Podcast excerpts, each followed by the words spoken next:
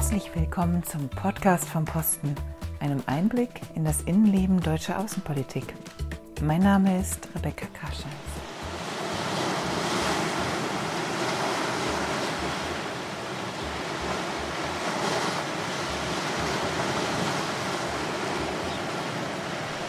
Klingt es nicht wunderbar nach Entspannung, nach Sonnenschein und einem guten Buch, nach Urlaub? Mit dem Urlaub ist es in diesem Jahr ja etwas schwierig. Und viele von euch mussten sicher ihre Urlaubspläne ändern oder haben sich erst gar nicht getraut, welche zu machen. Deshalb haben wir uns entschlossen, jetzt diesen Podcast auszustrahlen, den ich bereits im Februar, kurz bevor das Coronavirus unser Leben ziemlich verändert hat, mit Sonja Bonnet aufgezeichnet hatte. Sonja ist Kultur- und Politikreferentin an der Deutschen Botschaft in Athen. Sie erzählt uns in diesem Podcast von Konzerten auf kleinen Kykladeninseln, von anderweltlichem Licht der griechischen Sonne und darüber, warum gerade die Kulturarbeit eine so wichtige Rolle in den Beziehungen zwischen Staaten spielt. Also kommt mit, zumindest auf diese akustische Reise nach Athen. Hallo Sonja. Toll, dass du dir die Zeit nimmst für dieses Interview. Du bist gerade aus Athen hier in Berlin. Dort bist du Kultur- und Politikreferentin, aber bevor wir darüber sprechen, ob Kulturpolitik in Griechenland nicht vielleicht ein bisschen so ist, als bringe man Eul nach Athen, würde ich gern den Hörerinnen und Hörern die Chance geben, dich ein bisschen besser kennenzulernen. Kannst du zu Anfang vielleicht einfach mal schildern, wie du ins Auswärtige Amt gekommen bist? Ja, guten Morgen, Rebecca. Danke für die Gelegenheit, hier zu sein. Ähm, ich bin seit zwölf Jahren jetzt im Auswärtigen Amt und befinde mich in Athen gerade auf meinem vierten Posten. Ja, das kurz zu meinen Eckdaten. Und ich würde sagen, wie ich ins Amt gekommen bin, bin ich insofern eine sehr untypische Kollegin, weil ich nämlich wirklich unbedingt ins Auswärtige Amt wollte. Ne? Und ich habe in den anderen Podcasts schon gehört, ähm, dass viele Kolleginnen und Kollegen auch auf Umwegen zum Amt gekommen sind und auch vom Studium her. Ne? Wir hatten eine Opernsängerin dabei, zum Beispiel von der Ausbildung. Da bin ich insofern untypisch, als da ich Politikwissenschaften studiert habe, Volkswirtschaft und Kunstgeschichte im Magister und ähm, da auch schon Fokus auf internationale Politik hatte. Und ich muss sagen, ein gewisses kleines Schlüsselerlebnis war für mich auch ein Schüleraustausch in die USA in der 11. Klasse, wo uns immer na, von dem Austauschprogramm gesagt wurde, du bist jetzt Botschafterin deines Landes in den USA. Und da dachte ich, na, damals als Teenager, wow, Botschafterin, was macht denn eine Botschafterin? Ne? Und da habe ich einfach, ne, natürlich ist das damals sehr abstrakt geblieben, aber da habe ich für mich dieses Interesse an internationalen Themen entdeckt. Na, und dann kam später im Studium Praktika hinzu, zum Beispiel im deutschen Generalkonsulat in Shanghai. Da hatte ich dann die Innenansicht und fand den Job immer noch toll mhm. und habe mich dann auch direkt aus dem Studium raus beim Auswärtigen Amt beworben. Und das hat ja offensichtlich gut geklappt. Du bist dabei. Eine Frau, die weiß, was sie will. Wo hat es dich denn seither hin verschlagen? Was waren deine bisherigen Posten? Ähm, mein erster Posten war Referentin für Kultur, Presse, Politik und Protokoll in Skopje, mhm. in der heutigen Republik Nordmazedonien. Mein zweiter Posten bin ich in der Region geblieben, war ich Referentin für Innenpolitik und Politik allgemein in, in Belgrad in Serbien. Und danach war ich bei uns hier in Berlin in der Zentrale in dem Nordamerika-Referat, ähm, unter anderem zuständig für US-Innenpolitik. Aber dieses Referat begleitet auch den G7-Außenministerprozess. Und das war damals, als Deutschland 2014-15 die G7-Präsidentschaft übernommen hatte. Und da dürfte ich mich mit einem für mich unheimlich spannenden großen Querschnittsthema beschäftigen, nämlich mit maritimer Sicherheit. Wow, da hast du in deiner Zeit beim Auswärtigen Amt ja durchaus auch schon einiges erlebt. Und auch privat herrschte, wie ich weiß, bei dir ja kein Stillstand. Du hast eine Familie gegründet und bist Mutter von drei Kindern. Da hätte ich jetzt gleich zwei Fragen an dich. Erstens, Wie kriegt man Familie, Kinder, Arbeit und auch diese Umzüge, die das Auswärtige Amt mit sich bringt, unter einen Hut? Und zweitens, ich bin auch Mutter und habe oft das Gefühl, wir kriegen diese Frage als Frauen recht häufig gestellt, männliche Kollegen eher nicht. Würdest du dem zustimmen? Und warum glaubst du, ist das so? Ähm, ich glaube, diese Frage wird in der Tat unseren männlichen Kollegen weniger gestellt. Ja, da wird das eher vorausgesetzt, wir sind einfach immer noch verhaftet in diesen Rollenbildern, traditionell geprägt. Und ähm, nun bin ich jetzt bei meinem jetzigen Posten in Athen auch in einem Land, ähm, das vielleicht noch eine stärker patriarchalisch geprägte Gesellschaft hat als unsere Gesellschaft hier in Deutschland. Meine Antwort ist, man kriegt es nicht unter einen Hut, man braucht dafür schon mehrere Hüte und man braucht auch Unterstützung von anderen Personen. Ja, und über diese anderen Hüte würde ich gerne mit dir nochmal sprechen. Äh, vor allen Dingen über einen davon. Denn du hast ja gesagt, du bist an der Botschaft Athen als Kultur- und Politikreferentin eingesetzt. Jetzt können sich unsere Hörerinnen und Hörer wahrscheinlich gut vorstellen, dass man sich an einer Botschaft mit Politik beschäftigt. Aber was genau macht man als Kulturreferentin? Im Fachjargon sagen wir, die Außenkultur- und Bildungspolitik ist die dritte Säule der Außenpolitik. Damit meinen wir, dass es eben die erste Säule so das klassische Politik, Diplomatie, Kerngeschäft gibt, dass es als zweite Säule die Außenwirtschaftspolitik gibt und als dritte dann die Außenkultur- und Bildungspolitik. Und ich glaube, was wichtig ist zu betonen, ist, es geht dabei auch konkret um Außenpolitik. Ja? Ähm, an, das heißt, wir gestalten ganz konkret Beziehungen zwischen Ländern. Wir, wir sagen auch so die Außenpolitik der Gesellschaften. Also in der Kulturpolitik wollen wir Menschen zusammenbringen, Kulturschaffende zusammenbringen. Wir tragen dazu bei, ein möglichst aktuelles, natürlich positives Deutschlandbild in unserem Gastland zu vermitteln. Ähm, das ist die eine Sache. Dann ist aus meiner Sicht die Betonung der Bildungspolitik sehr wichtig, weil Dinge wie zum Beispiel Stipendien, wenn ich eine Schülerin, wenn ich eine Studentin für ein Jahr ermögliche, in Deutschland zu studieren, wie es die Austauschprogramme des Deutschen Akademischen Austauschdienstes zum Beispiel machen, ist es ein, eine Erfahrung, die eigentlich den ganzen weiteren Lebensweg prägt. Hm. Und das ist nachhaltig. Deshalb ist es aus meiner Sicht Außenkulturpolitik eine sehr wichtige außenpolitische Komponente. Außenkulturpolitik bringt also Menschen zusammen, bringt das Menschliche rüber und vermittelt somit wahrscheinlich nicht nur Messages, sondern auch Gefühle. Jetzt äh, bin ich doch neugierig. Kannst du konkret schildern, wie du das machst?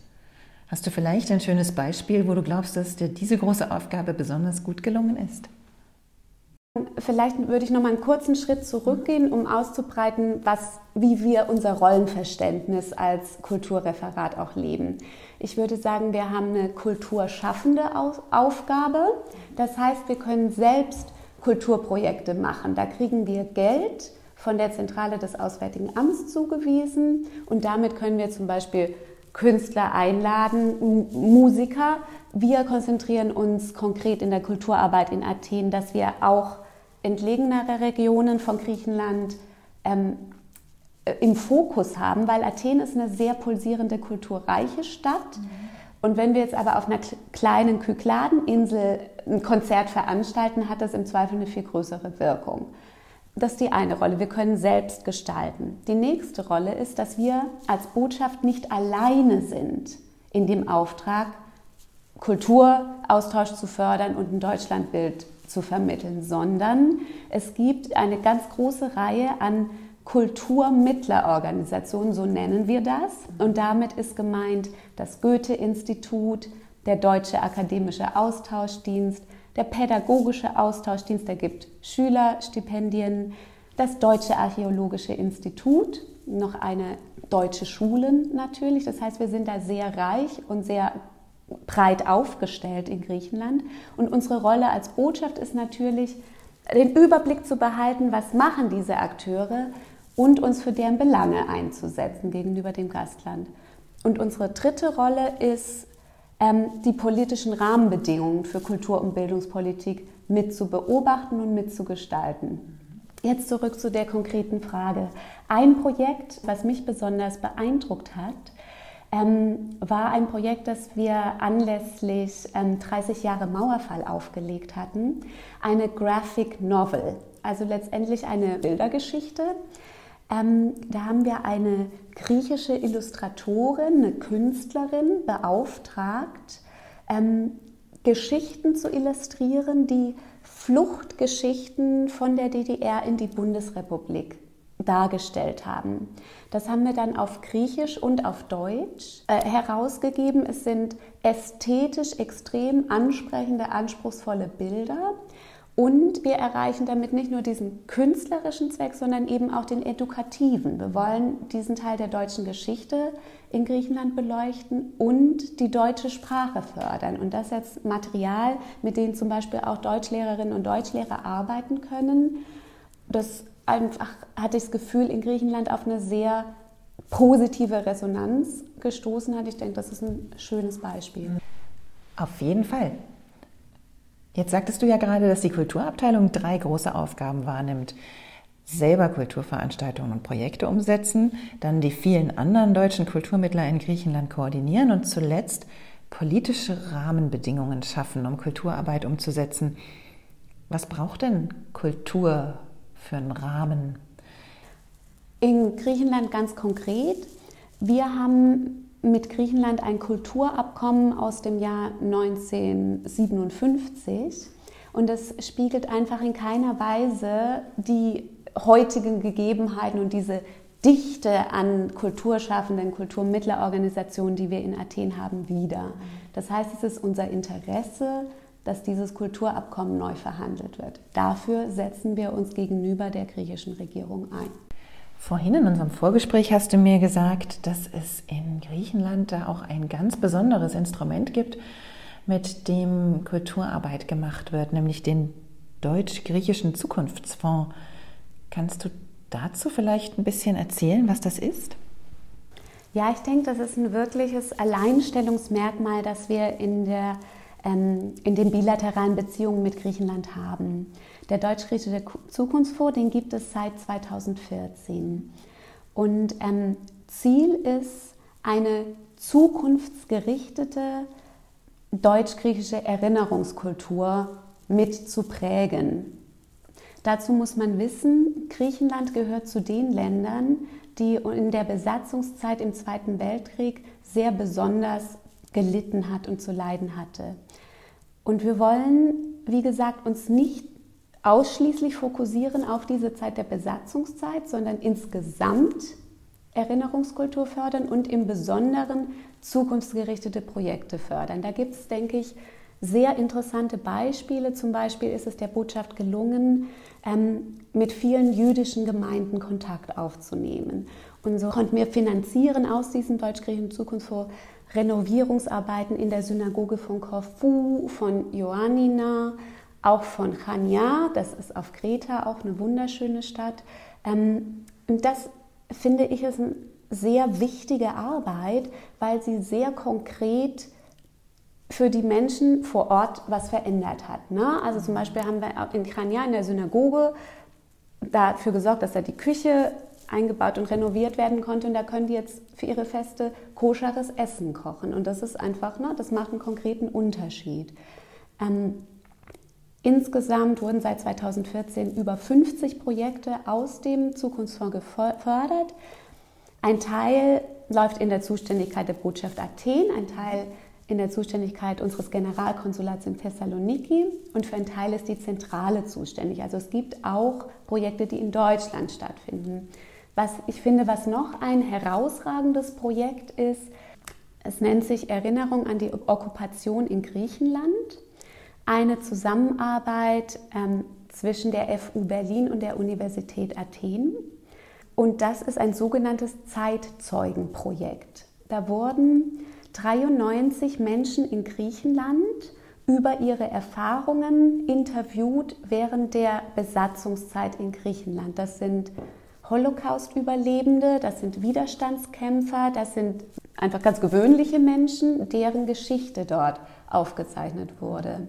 Das können die Hörerinnen und Hörer sich anschauen unter occupation-memories.org. Mhm. Ich denke, es ist ein sehr interessantes Projekt und um die Bandbreite darzustellen, in der Athener Sternwarte, das ist eine historische Sternwarte, die liegt gegenüber von der Akropolis sehr schön, es lohnt sich die zu besuchen.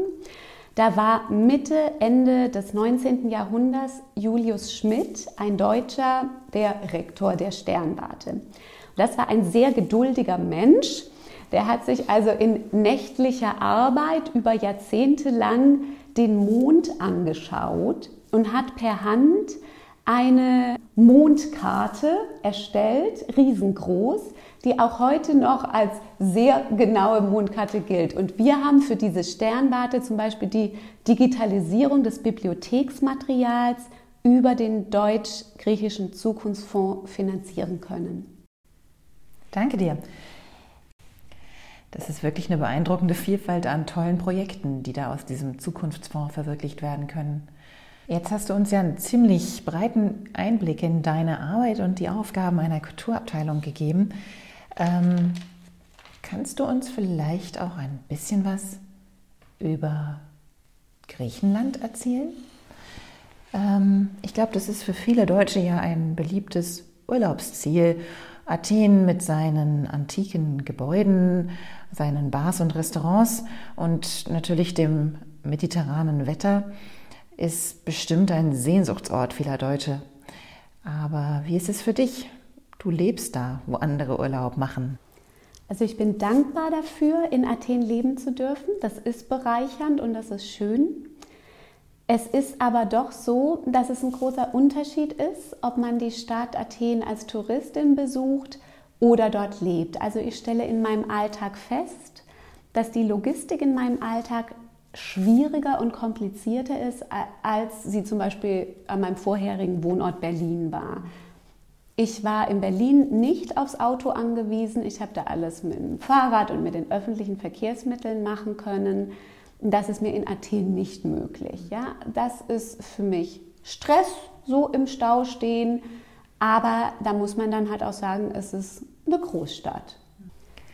Wenn ich jetzt vielleicht demnächst mal die Chance habe und zum Urlaub nach Athen komme, was wäre dein Geheimtipp für mich aus deinen vielen Monaten Erfahrung dort? Also die geheimsten Geheimtipps äh, behalte ich natürlich für mich. Aber ich denke, ähm, mir ist wichtig zu vermitteln, Athen ist nicht nur eine Stadt für, für Altertumsliebhaber. Ja? Mhm sondern ähm, Athen ist eine sehr pulsierende Stadt, ein bisschen vergleichbar vielleicht mit Berlin nach der Wende oder so. Und ich würde einfach ein bisschen abseits der, der üblichen Pfade wandern. Zum Beispiel gibt es eine Graffiti- Stadttour. Also in Athen ist Street Art sehr wichtig. manche sagen auch Hauptstadt der Street Art und so weiter. Und ich empfinde auch die Ästhetik von manchen Graffitis als sehr ansprechend, finde das sehr lohnend, den Blick zu richten auf ähm, Straßenkunst, äh, also auf Graffiti. Da gibt es auch, kann man googeln, da gibt es solche Touren. Ähm, was sich aus meiner Sicht auch sehr lohnt, sind ähm, einen kurzen Tagesausflug zu machen. Wenn man zum Hafen von Piräus runterfährt, gibt es viele kleine Fähren rüber zu den Inseln Ägina oder Agistri. Und wenn man dort ist, man fühlt sich wie im Urlaub. Mhm. Ja? Also das ist wirklich, wirklich sehr privilegiert. Und was ich noch empfehlen kann, es gibt eine App des Goethe-Instituts, die heißt Deutsche Spuren. Diese App, die gibt es nicht nur für Griechenland, die gibt es auch für andere Länder. Im Fall jetzt von Athen konnten wir auch einen Teil mitfinanzieren aus dem Zukunftsfonds. Und diese deutsche Spuren-App richtet den Blick eben, also wie der Name sagt, auf deutsche Spuren. Und ich finde das spannend, weil da können Sie zum Beispiel lernen, ähm, woher hat der Syntagma-Platz, heißt übersetzt Verfassungsplatz, ähm, woher hat der zum Beispiel seinen Namen? Und verrätst es uns? Woher hat er ihn? Ja, es gab ähm, 1832 bis 62 einen deutschen König Otto aus dem Geschlecht der Wittelsbacher. Und der hat sich einen Palast bauen lassen, auch von einem deutschen Architekten, Gärtner hieß der. Das ist das Gebäude, das heute das griechische Parlament beherbergt. Der ist dann also ähm, Anfang der 1840er Jahre in diesen Palast gezogen und 1843 wurde ihm eine Verfassung abgerungen, eben vor diesem Palast und so kam der Verfassungsplatz zu seinem Namen. Danke dir für einige nun etwas weniger geheime Geheimtipps. Athen hat also viel zu bieten, mehr als alte Tempel auf jeden Fall. Wie ist es denn mit dem Rest des Landes? Hast du da schon ein wenig reisen können? Ja, da gebe ich mir Mühe, äh, weil das ist ein Land, das ja wirklich unerschöpfliche Möglichkeiten bietet. Und ich finde es immer ganz lustig, ähm, wenn man Griechen um Tipps fragt, oh, was ist denn die tollste Insel und wo, wo soll ich denn hinreisen, dann hat eigentlich ähm, viele Menschen, die heute in Athen wohnen, haben Vorfahren, die von einer Insel mhm. stammen. Und das wird auch heute noch als meine Insel bezeichnet. Ne? Und dann sagen immer alle, nee, du musst nach Samos fahren, das ist die schönste Insel. Nee, nee, nee, Syros. Nee, äh, ja, also wer nicht auf Lefkas war, der hat Griechenland nicht gesehen. Ähm, ich würde das jetzt ganz diplomatisch lösen und mich dafür keine Insel entscheiden wollen, sondern sagen, ich finde auch die Peloponnesische Halbinsel unheimlich spannend und vielseitig. Zum Beispiel gibt es ähm, im Südosten eine kleine Insel, die heißt Monemvasia, die so ins Wasser geworfen ist vor der Küste und das ist, na, das ist so ein wunderbarer anderweltlicher Ort, wo man äh, einfach das griechische Licht ähm, erfahren kann. Ich würde aber den Zuhörerinnen auch nochmal empfehlen, konkret ähm, vielleicht die Arbeit des Deutschen Archäologischen Instituts, sich auf deren Spuren zu begeben. Ich denke, das ist eine Besonderheit, die uns sehr stolz macht, dass wir seit 1874 ein deutsches archäologisches Institut in Griechenland haben, in Athen. Das zweite weltweit, das nach Rom dann eröffnet wurde. Und was viele Leute nicht wissen, ist, dass in eigenverantwortlicher ähm, Grabung an Orten wie Olympia oder im Keramikosfriedhof in, in Athen oder in ähm, das Deutsche Archäologische Institut seit über 100 Jahren gräbt. Und das zeigt für mich auch nochmal die Bedeutung von Kulturbeziehungen, ne? weil man da natürlich spürt, was so lange gewachsen ist, das trägt auch in Zeiten, die auf der sag ich mal, höherpolitischen Ebene vielleicht etwas stürmischer sind. Und diese Ausgrabungen kann man sich tatsächlich anschauen gehen? Ja, also das sind heutzutage in dem Sinne Museen. Ne? Wenn man nach Olympia fährt, muss man Eintritt bezahlen und es ist alles sehr lohnend. Vielen Dank auch für diesen Tipp. Jetzt kriege ich richtig Reiselust. Um meine Reise perfekt vorzubereiten, wie sage ich denn auf Griechisch auf Wiedersehen? Kannst du dich auf Griechisch von unseren Hörerinnen und Hörern verabschieden? Natürlich. Ευχαριστώ πολύ για τον ενδιαφέρον και καλή συνέχεια. Γεια σας. Danke dir. Kannst du uns noch kurz sagen, was das jetzt hieß? Das hieß Danke fürs Interesse und alles Gute. Ich habe letztendlich gesagt, guten Rest. Das ist Rest des Tages. Das ist in Griechenland sehr üblich. Auf Wiedersehen. Dann wünsche ich auch dir einen guten Rest. Und natürlich tausend Dank für deine Zeit und diesen Einblick in deine wirklich tolle Tätigkeit in Athen. Ich danke. Dies war ein weiterer Podcast vom Posten. Diesmal mit Sonja Bonnet, Kultur- und Politikreferentin in Athen in Griechenland. Wie bereits am Anfang gesagt, hatten wir diesen Podcast schon aufgezeichnet, bevor uns die Corona-Pandemie einholte, weshalb die besonderen Herausforderungen, die natürlich gerade auch den Kulturbereich in Zeiten von Corona treffen, hier kein Thema sind. An der wichtigen Rolle von gemeinsamer Kulturarbeit hat das Virus natürlich nichts geändert. Vielleicht hat es sogar gezeigt, wie wichtig gerade jetzt das Lebendige, Menschliche, Emotionale in unseren internationalen Beziehungen ist.